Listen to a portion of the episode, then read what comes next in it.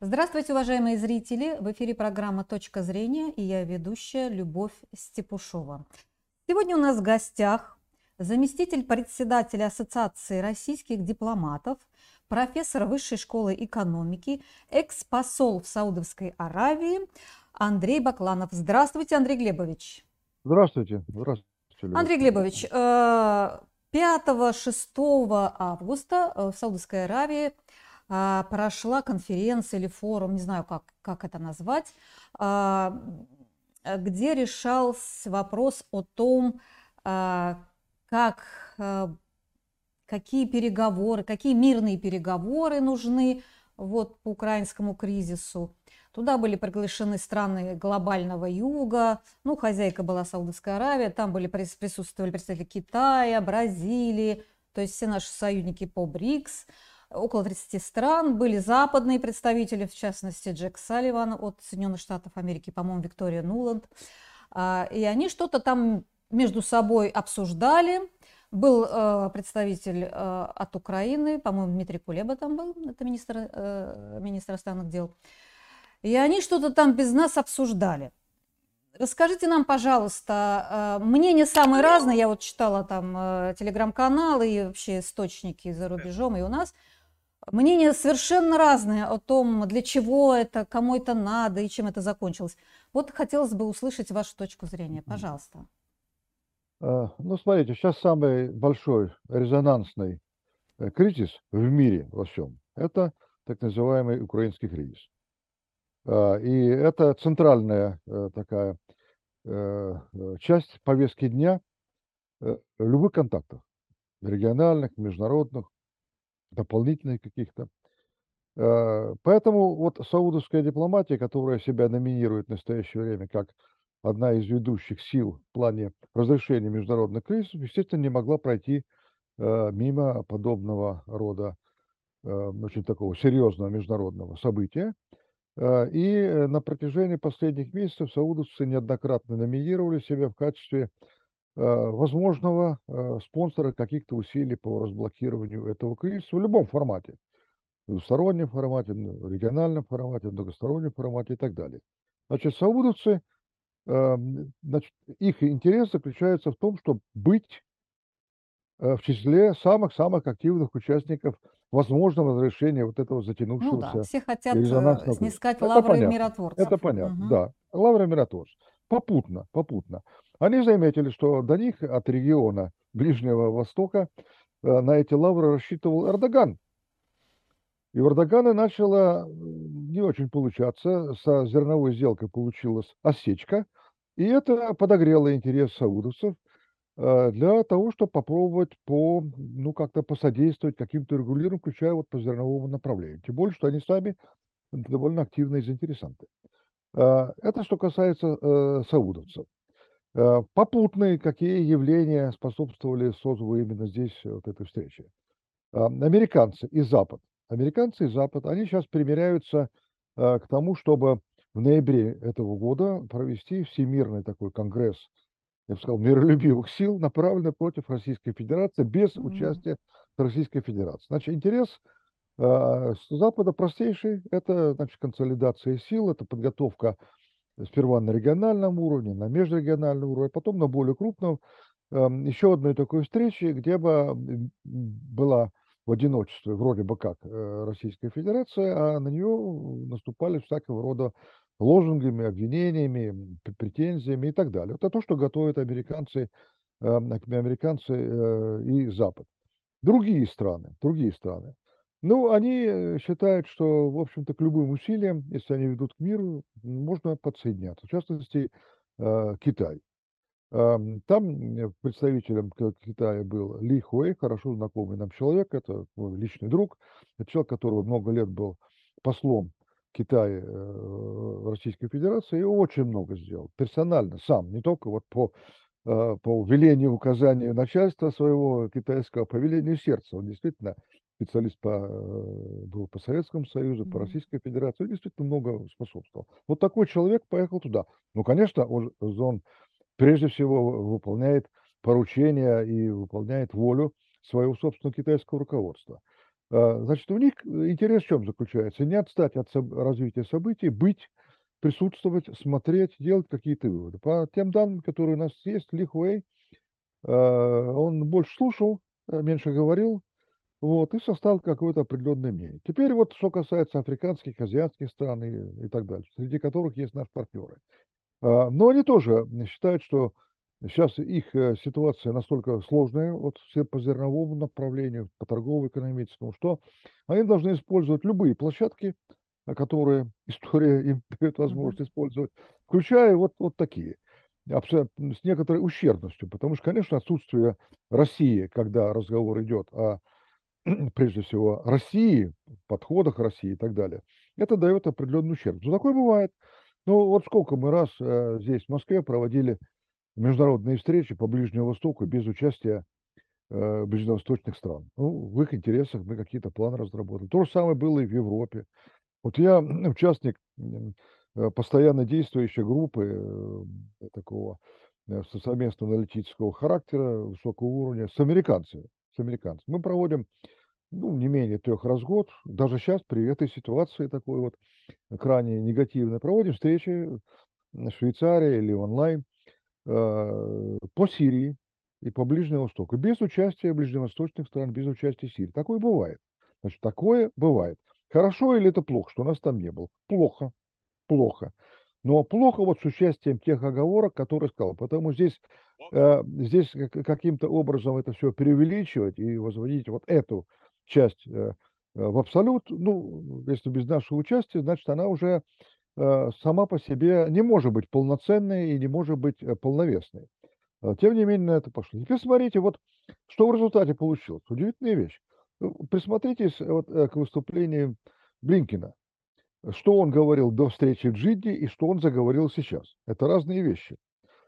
Что он заговорил на гораздо более жестком антироссийском языке? Нет. Нет. По нашим данным, в ходе этой встречи к нему э, э, вели переговоры, контакты представителей африканских стран, азиатских стран.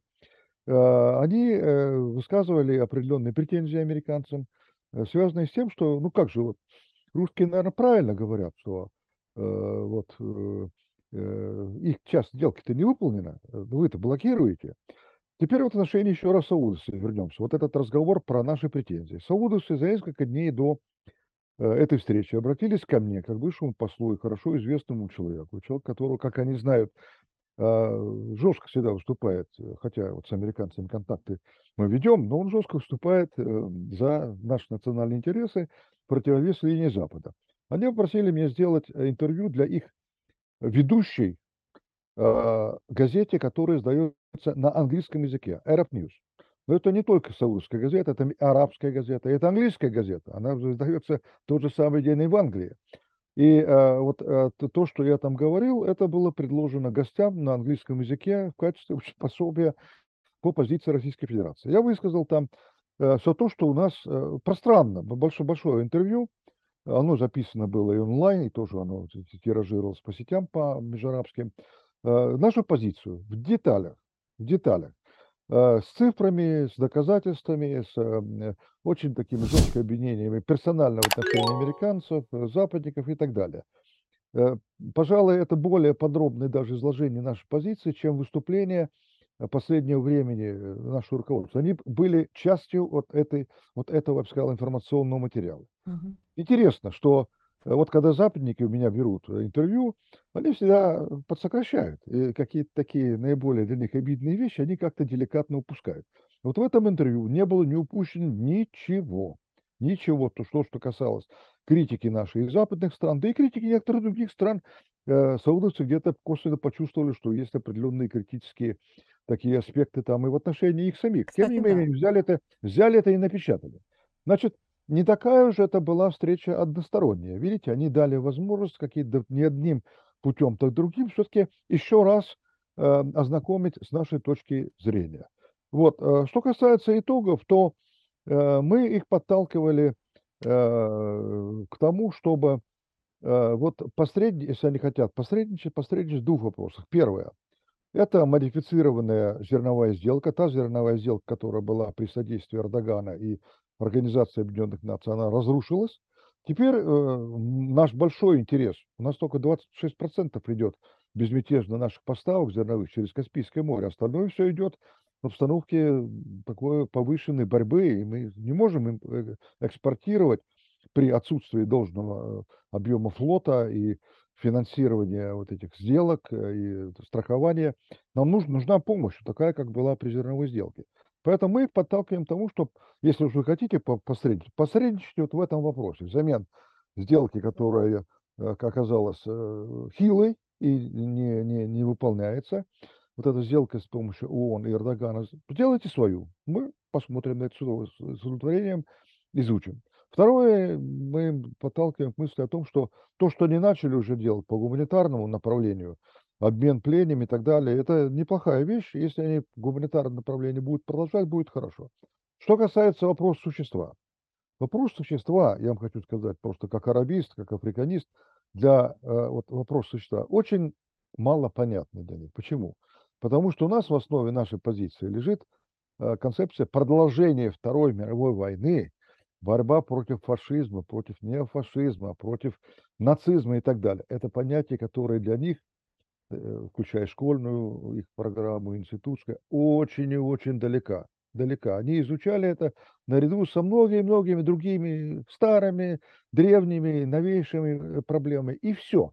Понимаете, вот то, что мы в эти вот понятия вкладываем, и тот степень очевидности для нас, для них совершенно не очевидно. Им это надо растолковывать, и она им чужда, понимаете, потому что время... А они не притворяются, вот они не притворяются, да нет, ты э, смотрите, что не во время понимают. Второй... На самом деле тут же все ясно. Понимаете, нет, это, это не все есть, это надо прочувствовать. Для нас с вами, вот для вас, для меня, э, Любовь, это не просто понимание, это мы еще и чувствуем это, понимаете, у нас какие-то есть чувства, они Да. включаются, про 26 миллионов людей, которые Мгм. погибли, про то, как начиналась Вторая мировая война, что нам не надо э, НАТО дальше допускать на территории Украины. Мы знаем все эти перипетии украинцев, но они же этой истории в таких деталях не знают.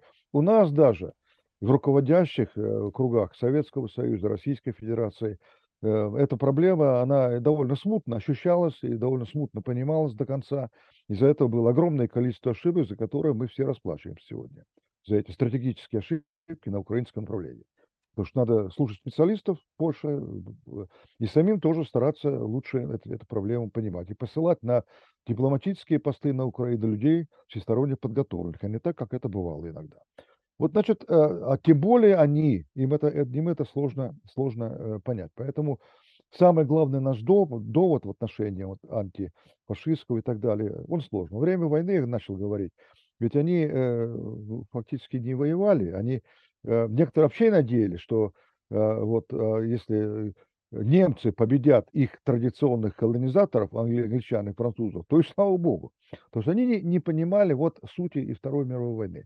Поэтому сейчас, конечно, а, целиком полностью им перестроиться и понять нашу логику сразу не так просто. Но я думаю, и это тоже придет. Но надо еще нам с вами вместе на этом направлении поработать. Я вот когда думала, думаю, а надо ли принимать Саудовскую Аравию в БРИКС вот э, с такой позиции хозяйки такого антироссийского, я бы сказала, саммита, потому что первоначально там планировалось обсуждать мирный план Зеленского, и все об этом говорили.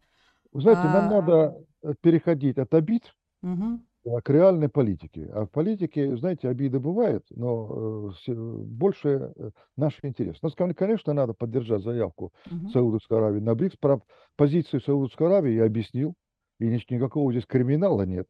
Получилось не здорово, ну не более чем, не более чем. Значит, и потом самое главное, что в наших отношениях с Саудовской Аравией.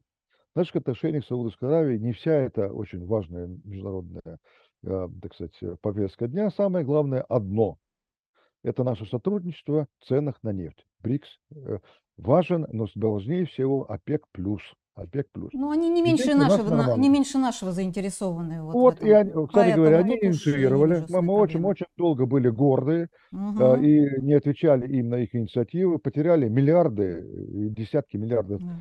Дол- долларов на вот это вот невнятные наши позиции. Потом мы, в конце концов, вот согласились, и надо пользоваться тем, что получилось. Вот это наше сотрудничество, оно сейчас идет очень э, не- непросто, и, и очень многие стараются им помешать.